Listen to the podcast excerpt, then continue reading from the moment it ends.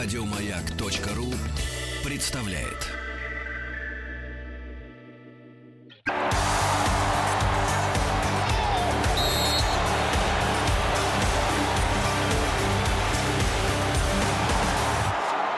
Сборная мира.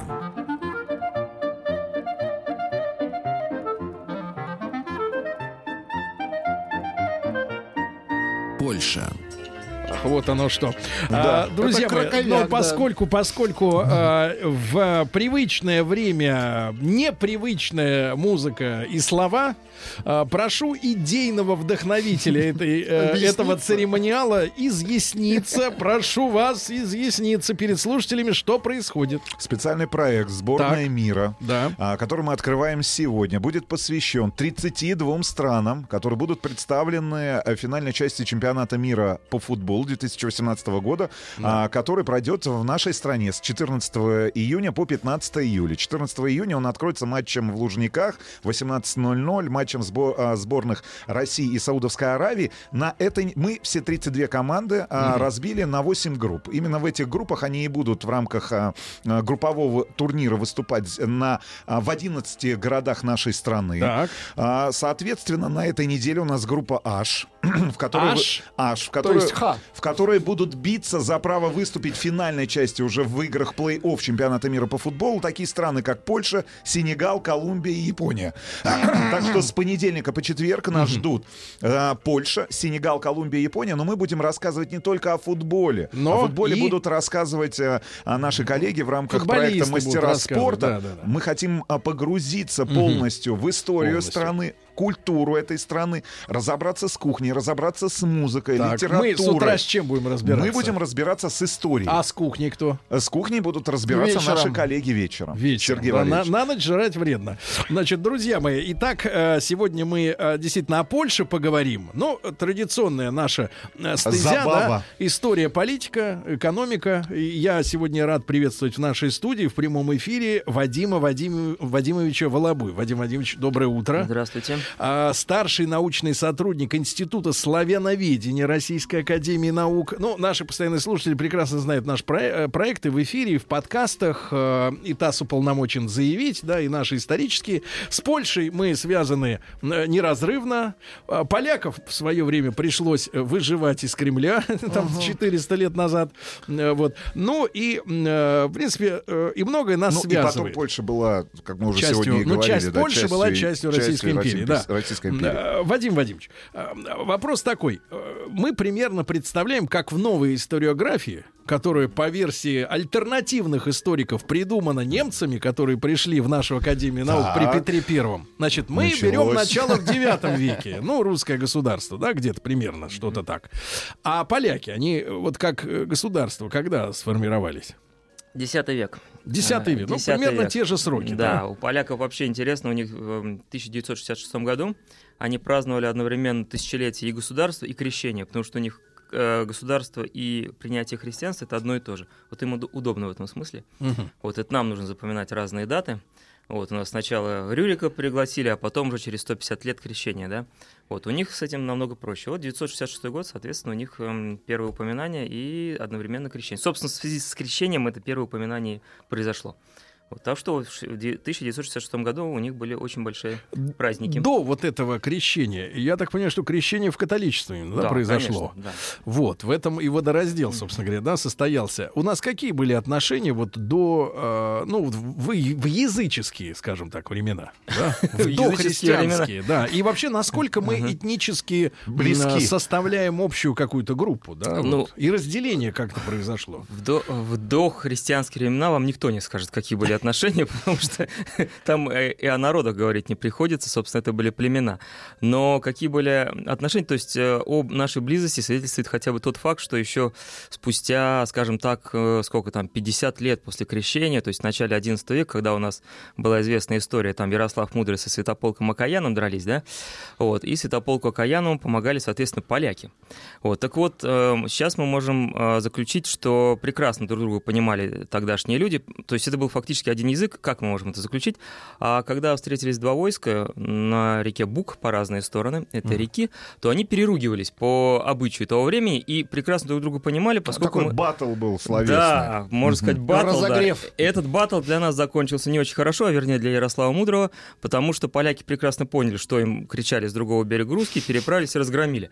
Вот. А именно, это даже в летопись эти, эти слова вошли, что кто-то там из наших воинов крикнул, что он к князю Болеславу, польскому королю, будущему, тогда он был еще князем, проткнет копьем толстое брюхо. Вот. То есть такая сложная фраза, и поляки ее замечательно поняли, обиделись. Перевели. И, да, и, и разгромили нас, к сожалению. Так что Ярослав Мудрый вынужден был спасаться в Новгороде. Вот. Хотя для него все закончилось удачно. То есть, в принципе, для нас мы очень близки и до такой степени, что даже общеизвестные какие-то мелодии не все знают, что, допустим, в Польше мало кто ориентируется, что «Прощание славянки» — это русская мелодия, очень популярная мелодия там.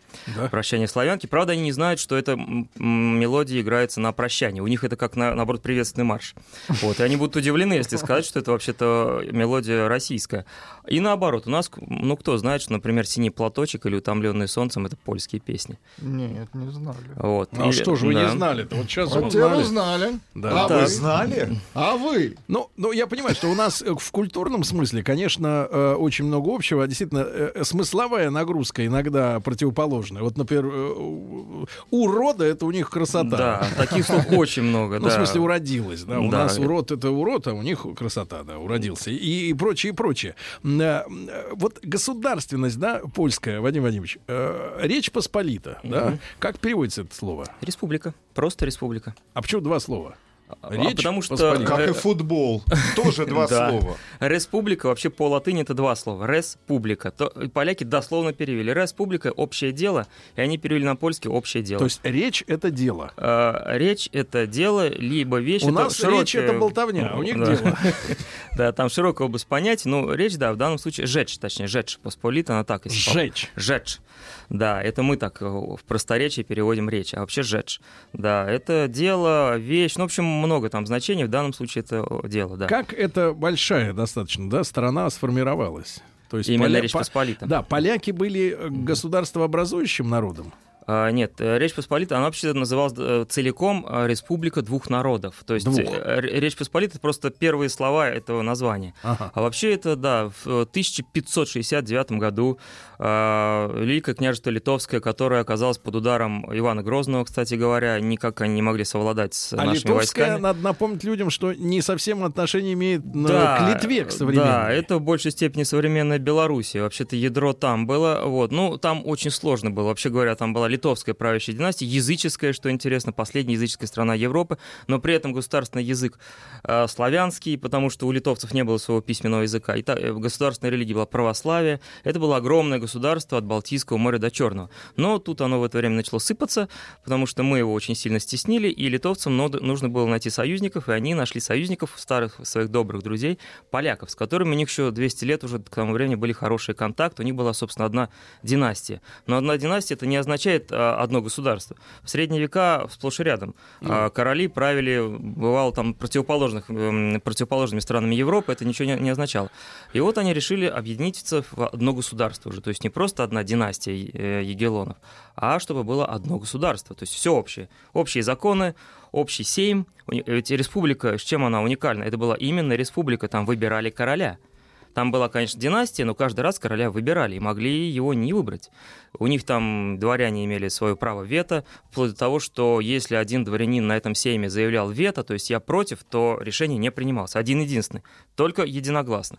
Ну и в конце концов именно из-за этого права вето, собственно, эта республика в 17 веке, 18 вступила в такой в штопор и в итоге э, впала в бессилие полное. Но в 16 веке они были очень сильны, и вот они объединились, э, поляки и литовцы, то есть, э, ну как литовцы, не современные литовцы, а жители Великого княжества Литовского, где в основном были славяне на 90%. В Литовском княжестве правда да. ли, что, э, грубо говоря, Конституция, ну не Конституция, а основополагающий документ, он на русском mm-hmm. написан? А, литовский статут, да, но это был тот русский, э, это Ну, был церков- русский. церковно-славянский язык, который вообще-то... Ой, сейчас вообще я, наверное, очень сложные вещи буду говорить и Говорите, заморочу говорите. всех, да? Говорите. Это был вообще-то староболгарский язык. Староболгарский. Староболгарский, да. Кирилл и Мефодий делали свой алфавит, кириллицу, на основе староболгарского языка. Это был общий церковно-славянский язык для всех славянских народов. Для всех вообще, которые И все приняли... его понимали. Да, которые приняли, естественно, христианство восточного образца. Не католического, то есть, а, а византийского.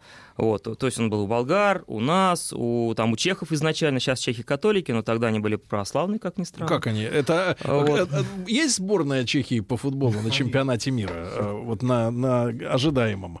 Секундочку, Сергей. Сейчас. Рустам Иванович проверяет А, списки. А нет, они не да. прошли. Не прошли, Не да, прошли, жаль. прошли. А то бы вот как они перекрасились, интересно было бы поговорить. Ну ладно, как-нибудь поговорим. Да. Так. Вот. И, соответственно, это был церковно-славянский язык, который к тому времени, к 16 веку, в одинаковой степени не понимали уже ни мы, ни жители Великого княжества Литовского. Не понимали. Он был очень старый язык, и изначально он был даже не наш, а староболгарский. Вот. То есть это был такой очень древний язык, который, ну, в значительной степени уже был чужд. Вот. Ну да, изначально это был единый письменный язык и у нас в Москве, то есть и в Великом княжестве А в Литовском. этом литовском княжестве э, самое многочисленное на- народ это какой был? Ну, славяне, но это, э, как бы мы сейчас сказали, это белорусы и украинцы. Но для 16 века, насколько вообще пристало говорить о белорусах и украинцах? У украинцев вообще историческая память э, достигает это конца 16 века. Более ранних у них нет ничего. То есть все эти киевские былины, киевского цикла, абсолютно ни одна былина на Украине не найдена. Эти в 19 веке записывали, и все записали э, 200 штук их э, на территории России, и более того, три былины даже нашли в Сибири, а на Украине ни одной. Поэтому, а, ну, насколько мы можем говорить об украинцах и белорусах применительно к 16 веку? Ну, вряд ли. Так же, как и о русских все-таки. Это были москвичи и жители Великого, Великого княжества Литовского. В просторечии мы их назвали Литва. Вот. А когда они, соответственно, объединились, да, вот э, Польша, условно говоря, да, и э, Литовское княжество. 1569 году. Не, не, да. нет, я не про дату. Я имею в виду в этом общем государстве доминантные нации были поляки. Поляки, уже. их было просто больше. Это, их было больше, и, И произошло, соответственно, крещение литовцев, ну, сегодняшних литовцев в постепенное католичество. обращение, да, скорее шлях, ну, то есть дворянство. Это на протяжении второй половины 17 века и особенно в 18 веке. Поэтому я тут могу сразу опровергнуть один миф, очень распространенный, что якобы, когда мы делили э, Речь Посполитую с соседями, то есть не, с прусаками и австрийцами, ну, проще говоря, с немцами, да, я так пытаюсь упрощать, Да, чтобы, да, да, было понятней. А, якобы, э, ну, это все происходило под предлогом защиты прав а, м, религиозных меньшинств, а, э, которых тогда называли диссиденты. И якобы Екатерина II вступалась за права православных. Ну, для немки и лютеранки Екатерины II вступаться за права православных странно, но будучи э, православной царицей, почему нет? Но штука в том, что к, к тому времени православных дворян в Речи Посполитой не было вообще. Хорошо. Мгм. Вадим Вадимович Волобуев, э, старший научный сотрудник Института славяноведения Российской Академии Наук, сегодня с нами. О Польше говорим а в рамках проекта «Сборная мира».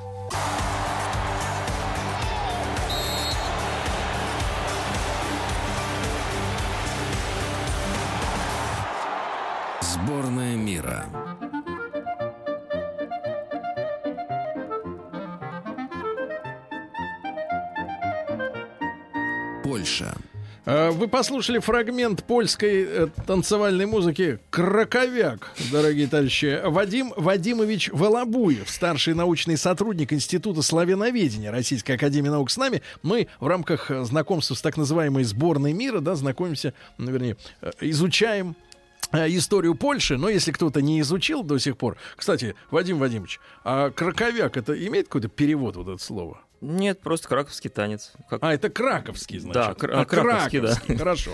А, Вадим Владимирович, итак, об- организа- образовалась сжечь По- Посполита, сжечь. Да. А, Мы помним историю с Лжедмитрием. э, С, с несколькими. А, Значит, помним, Да. как их э, поляков, э, ну, в общем-то, порешили в Кремле. А, Помним, что обнаружили, обнаружены были чаны с человечиной, которую ели поляки. Да.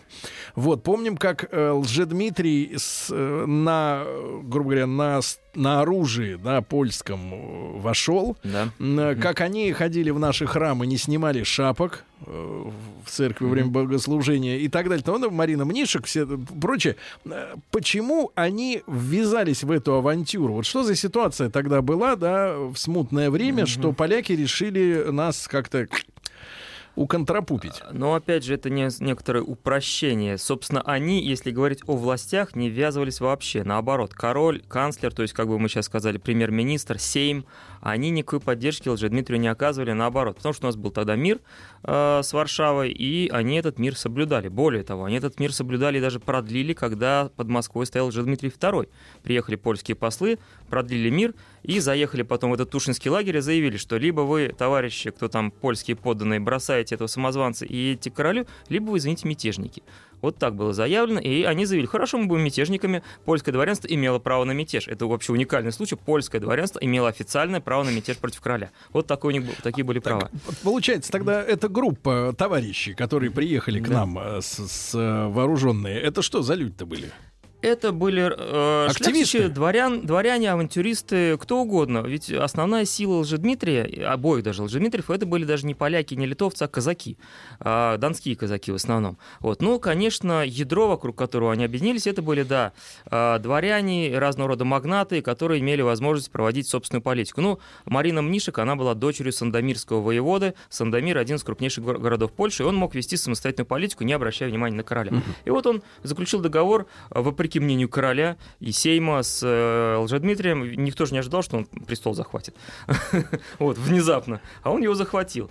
А, Вот. И вообще говоря, поляки изначально, именно поляки, ну, у нас был этот командующий гарнизоном Гасевский, они вообще-то изначально соблюдали такие приличия и пытались поддерживать хорошие отношения с э, москвичами, вот, ну, потому что их как бы официально пригласила Семибоярщина, то есть это был договор заключен. И в большей степени это сам Лжедмитрий, как ни странно, оскорблял чувства верующих, Пригласили так. Олигархи, грубо говоря, Да, да? олигархи пригласили. Вот Алжедмитрий вел себя действительно очень странно, но в, то, что, так, так же странно вел себя, например, потом Петр I, который тоже очень пренебрегал обычаями, и ходили легенды, что якобы его подменили в Европе. Да, в принципе, да, да. Лжедмитрия Мы можно где-то предтечей, да, предтечей Да. ска- Сергей считать. поддерживает да, А, эту версию. Да, ну вот помимо, помимо Не наплев- признает Петра. Помимо наплевательства Петра II, лже Петра. Так вот, э, помимо наплевательства на наши тра- тради- там, религиозные какие-то обряды, да, э, ну вот в, ми- в вину ему вменялось то, что он, например, не хотел спать днем, Да, не хотел. да. Вот, а потом э, какие-то механические чудища у него стояли около Именно. палаты, да, которые привезены были из Европы. Они э, с- металлические собаки или какие-то, да, роботы, вот, Мгм. да, которые гавкали, чуть ли не гавкали. Да, Да, ну, точно гавкали. к да. счастью, к сожалению, не осталось вот ничего от собак. Вот, но тем не Гавкали металлическим лаем. но тем не менее, поляки, поляки что рассчитывали получить-то вот те, которые пришли с Те, которые- Лжедмитрием? Во-первых, деньги, потому что миллион обещал ни много ни мало Лжедмитрий. Это были- была фантастическая сумма. Миллион, это даже сейчас, я не знаю, как с чем сравнить. Это все, Бюджет все был? состояние Билла Гейтса, наверное, вот по миллион рублей по тем временам. Вот. Ну, бюджет, Ну, то есть опять это же, миллиарды. Милля... Это триллионы, наверное. Это я не знаю, он там... Ну, он обещал просто все подряд. Ему там сколько нулей нарисовали, ну, берите. Потом он, правда, им ничего не дал. Я вам сразу скажу. Вот. И Но кроме- на, Марию, на Марину Мнишек он истратил э, Да, это был ну, жена все-таки. Ну, не он единственный. У нас и в 18 веке наши императрицы на любовников тратили миллиарды, да. Так что в этом смысле он особо ничем не отличался вот, от э, обычного монарха. А, и кроме того, обещал он им, как ни странно, Смоленск, Новгород и Псков. Ну, то есть просто наобещал с три короба, лишь бы добраться до престола. Потом, естественно, когда он добрался, вот, он пересмотрел договор, но на Марине Мнишек он женился, действительно. Там был вопрос, по какому обряду жениться, потому что она же католичка, а он православный. И отказывался патриарх, причем новый патриарх старого свергли, а, их а, венчать. Вот, и в конце концов обвенчали сразу по двум обрядам, но опять же не? Лжедмитрий, не Лжедмитрий первый это придумал. Первый это придумал, как ни странно, Иван Грозный, который выдавал замуж а, свою родственницу, дочь своего двоюродного брата, замуж за датского принца, ну, из политических соображений. Он был лютеранин, и он сказал, ну, хорошо, давайте их по двум обрядам обвенчаем, православному и лютеранскому. Так что здесь тоже не Лжедмитрий что-то там изобрел, и да, по двум обрядам, католическому и православному. Э, обвенчали. Удалось уйти из, из э, России, московского э, царства э, многим полякам или все остались? Вот те, которые авантюристы. Э, Да, в общем-то, многим, да. Ну, сначала их посадили под арест, когда Лжедмитрия убили, разослали по разным городам. Потом, когда Лжедмитрий II появился, их освободили. Вот, и они опять влились. Марина Мнишек там, конечно, опять признала чудом спасшегося уже дважды ее мужа. Это было ей легко. Потом она еще вышла замуж за атамана Заруцкого, вот, родила от него сына. Да, и в конце концов их, собственно, этим Заруцким где-то на реке Урал и схватили. А поляки, да, это знаменитые были лесовщики, так называемые. Это от эм, знаменитого командира, как бы сказали, если можно так сравнить, это такой Махно 17 века. Вот. Э, Очень такой боевой командир с своим летучим отрядом наводил ужас не только на нас, они потом проявили себя в Европе, тоже лесовщики, но первый боевой опыт у них был здесь, вот, и с ними никак не могли справиться. Они, в общем, хорошо закончили свою, свою жизнь. Единственное, что сам Лесовский погиб. Но погиб не от нашей пули, а погиб очень глупо, упал с коня. Просто вот упал с коня, такой боевой командир, который выжил в куче сражений, да, просто упал с коня и погиб. А, Вот. А вот сами лесовщики, да, получили здесь боевой опыт, и, в принципе, они отсюда ушли благополучно. Очень много награбили, и с поляками особо здесь ничего не случилось, да, потому что даже когда убили Лжедмитрия, как я сказал, с ними поступили хорошо, потому что они были подданные короля, и если их убивать массово, то это было чревато. Поэтому новый царь Василий Шуйский не рискнул все-таки на это пойти, он их просто разослал. Вот э, в этот промежуток времени между вот, воцарением, наконец, э, династии Романовых, да, и разделами Польши, как складывались наши отношения? А, В этот период, вообще говоря, Речь Посполитая была для нас таким цивилизационным ориентиром. То есть то, что потом вот Петр I принял за ну, как в конце ориентир... 80-х, магнитофоны оттуда. Вот, да, что-то вроде этого. И точно. куртки кожаные. Да. Ведь первая реформа одежды это была не Петровская реформа, когда он всех обязал бороды брить и носить европейское платье. Нет, это женился его старший брат Федор на такой дворянке Грушецкой из-под Смоленска. И сразу скажу, что в тот момент жители Смоленска и, и, э, смольняне, они говорили на польском языке, и это продолжалось аж до времен Екатерины II. Это она русифицировала эту область, а вообще говоря, Смоленск, там жили, говорили по-польски. Вот. И вот он на ней женился, и она была западного образования, и он всех обязал, что отныне все являются при дворе, приходят э, ко двору только в польской одежде. А что самое, э, самое вот э, определяющее ра- различие между русской одеждой и польской? Во-первых, поляки... Штаны? да нет, даже не штаны. Поляки носили такие очень широкие пояса, кунтуши. Э, Кроме того, они брили головы, что у нас было не принято, ну, на казацкий манер.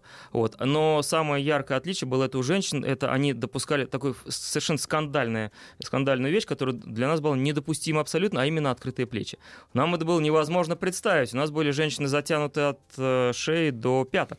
Вот. А там вот с открытыми... Ну, это по традиции эпохи Возрождения еще. Вот эти все борджи, Ну, в мороз-то не, не Вот как- походишь, да. Вот как там ходили, да. И вот э, поляки тоже так То есть ходили. они для нас были таким окном в цивилизацию. Да, и, ну, в частности, гусары ведь пришли к нам из Польши, гусары. Потом все книги из Европы к нам переходили в польском переводе. Ну, потому что мы других языков не знали, мы знали польский язык. А трудно через Польшу прорваться другим языкам. Переделывали да, все. Да, вот, и так далее. То есть, да, это было такое окно в Европу Вадим именно Польшу. а вот эти разделы, почему они произошли? Вот несколько, да, разделов в Польше и Очень окончательный. просто, да, старое доброе правило, если ты не хочешь кормить свою армию, будешь кормить чужую. Поляки решили, что они теперь могут, э, дворянство, точнее, польское, вело себя совершенно эгоистично, не хотели платить в общую казну ничего, ну, потому что там уже был хаос совершеннейший, там король был бессилен, вот, и он был игрушкой в руках дворянства. А Если он вдруг там пытался поднять голову, сразу же его по этой голове били, там, на сейме или где-то еще. Армии у него своей не было, а казн- казной он не распоряжался, что он мог сделать? Вот это типичный пример, когда, так сказать, демократия заходит слишком далеко, э, в То частности, есть Польша в 18 лишилась веке. своих вооруженных сил, фактически. Абсолютно. Там, да, смешно сказать, у них э, армия насчитывала на тот момент, э, государственная армия, 5000 человек.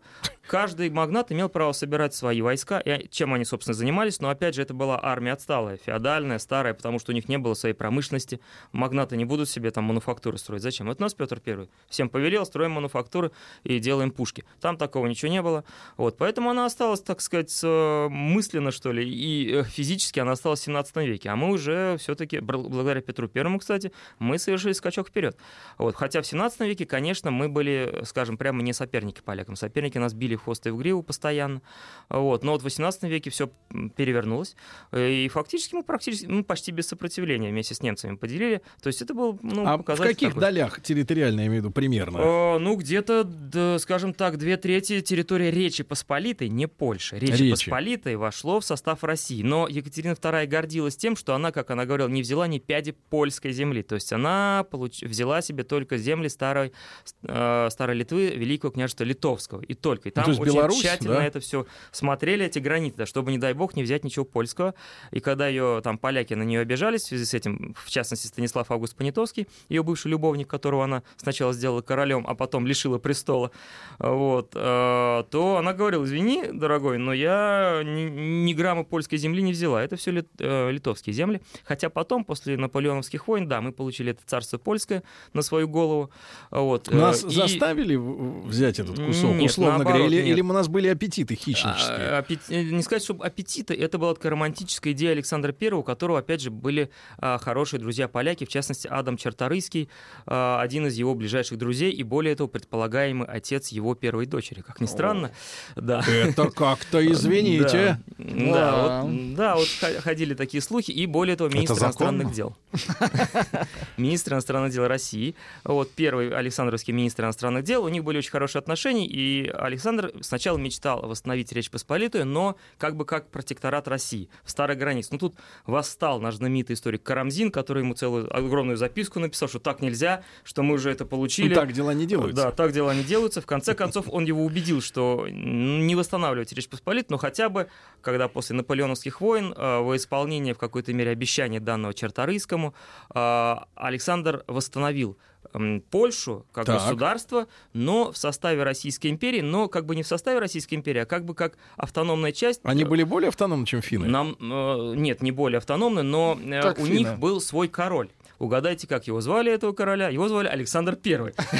Это был тот же самый император всероссийский, но он отдельно короновался в Польше. То есть это была как бы личная уния, точно так же, как когда-то было польско-литовское государство. А вот эта территория Польши, э, та вот при Александре Первом, да, она к сегодняшней как соотносится? Это половина сегодняшней Ну, это где-то, это где-то центр современной Польши, ну, где-то, я бы сказал, да, около половины. А Э, в- да. западная часть была у, у немцев. Западная у Австрии- немцев, да, это австрийцы. Южная и западная, да, это австрийцы и прусаки. Ну, Германии тогда еще не было, Пруссия. Да, а вот Варшава, все, что вокруг Варшавы, Лод, ну, два крупнейших города, Лодзь и Варшава, вот, и все, что к- между ними и к востоку от них, там Сувалки еще, это Польша, царство польское это называлось. У них была конституция, у них была свобода слова, что интересно, свобода слова в составе Российской империи. И Александр I этим очень гордился. Ну, то есть отсутствие цензуры вот именно. Да, он предварительно. думал, более того, он ведь думал распространить эти порядки на Россию потом. А, это там был как тренировочный полигон. полигон, да, М. такой эксперимент был. Но а, в итоге это мы распространили свои порядки на Польшу уже при Николае, что имело своим результатом польское восстание. Друзья мои, сегодня с нами Вадим Вадимович Волобуев, старший научный сотрудник Института славяноведения Российской Академии Наук. Мы будем говорить с вами о странах, которые направят свои сборные по футболу в Россию.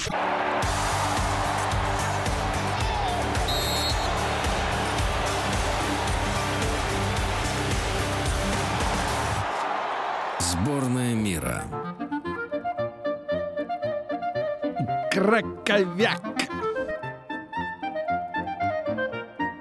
Польша.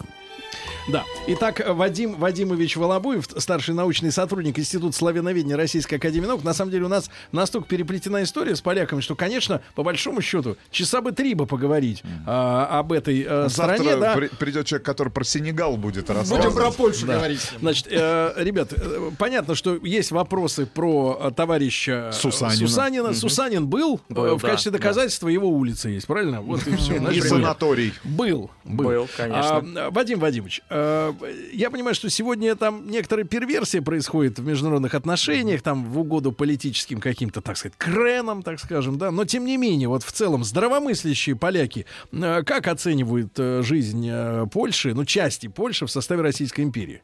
В составе в целом, Российской ну, империи в так целом. вот, да, ну, Ну, тут не надо заблуждаться, очень плохо. Хотя бы потому, что... очень плохо. Достаточно так, хорошо. А что для поляка, что для поляка с сегодняшнего, да, хуже? Нет, а, Польша в составе Российской империи или ПНР, Польская Народная Республика, в составе Варшавского блока? Ну, Конечно, в составе Российской империи, потому что все-таки там были восстания, там были массовые репрессии, ссылали в Сибирь. Погодите, а как же солидарность, которая Ну, в там же их не 80-м расстреливали году? в массовом порядке все-таки. Ну, Они имели массовом. ограниченную суверени- ограниченный суверенитет.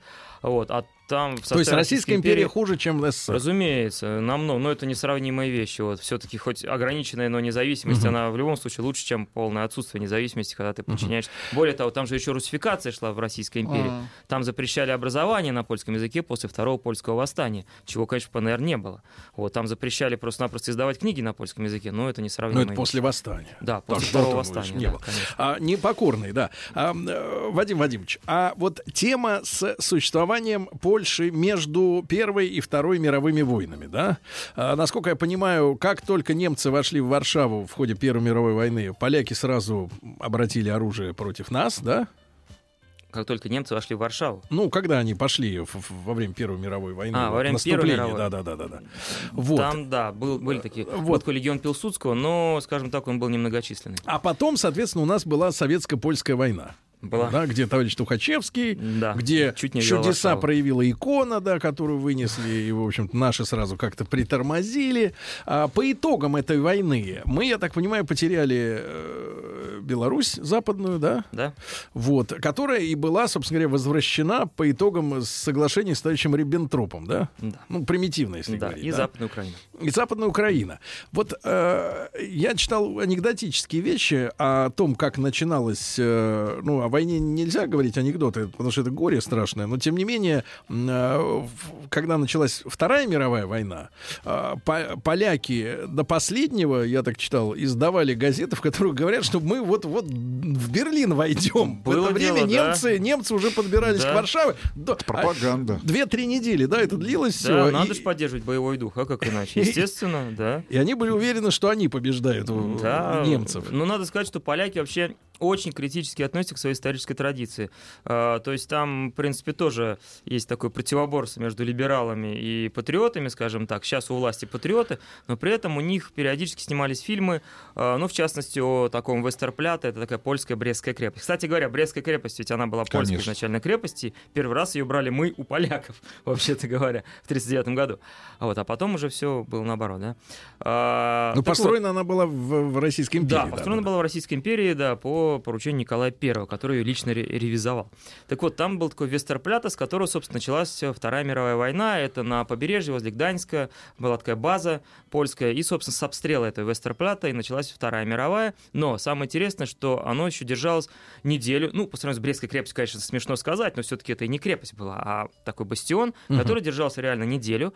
Будучи А, окруженным. да, Будучи окруженный абсолютно. Вот. э, ну, и, в принципе, такая героическая страница польской истории. Так вот, они сняли фильм, такой, так и называется, «Вестерплята», где, я бы сказал, очень так критически прошлись по своей исторической традиции и показали отнюдь не героику, а просто вот войну, как она есть, ну, вплоть до того, что, извините, там солдат польский э, мочится на портрет маршала главнокомандующего Рыдза Смиглова. Ну, это главнокомандующий польской армии. Вот до такой степени. То есть, Мочится? э, да. Вот. Ну, вот, вот так вот поляки могут так снимать, такие вот они смелые люди. Или, например, Ну, у нас они- тоже есть такие режиссеры. они недавно, в прошлом году, по-моему, вышел у них фильм про массовые еврейские погромы во время Второй мировой, учиненные поляками же. Мгм. Это очень болезненный вопрос э, для поляков. Очень. Плюс еще очень болезненная история с взаимоотношениями с украинскими националистами. Да, безусловно. Это у них тоже есть фильм «Волынь», но это для них более легко, так сказать, потому что все-таки они там были пострадавшей стороной, и это, Мгм. ну, более... А тут наоборот, Да, а они, тут наоборот. Это они были такими агрессорами, можно сказать, убивали беспомощных своих соседей. И действительно, это были э, массовые расправы над евреями. Ну, два самых известных, эм, э, две самых известных расправы — это э, Едвабна и Радзилов в Белостокском воеводстве, где просто-напросто, как по нацистскому образцу, просто сожгли э, несколько сотен человек в Авине. Причем сами поляки, еще нацистов там не было, это поляки сделали. Ужас. И это же факт. А- но кроме этого, это просто самая известная вещь, и кроме этого еще были массовые убийства просто, так сказать, втихую. вот, на этих самых так называемых кресах. Поодиночке. Да, то есть то, что мы называем Западная Беларусь и Западная Украина, они называют Кресы, то есть Восточная Окраина. И вот они сняли об этом фильм, очень откровенный. Вот. И как его восприняли в обществе в польском? Э, Очень большие споры. Э, Он, он породил, естественно, обвиняли в, во вранье, в, в том, что палку перегибают. Один из епископов заявил так, который, кстати, как раз епископ из тех эм, земель. Ну, поляки же, по сути, это свои вообще-то добрый народ. Ну, были, конечно, исключения, но они же добрый народ.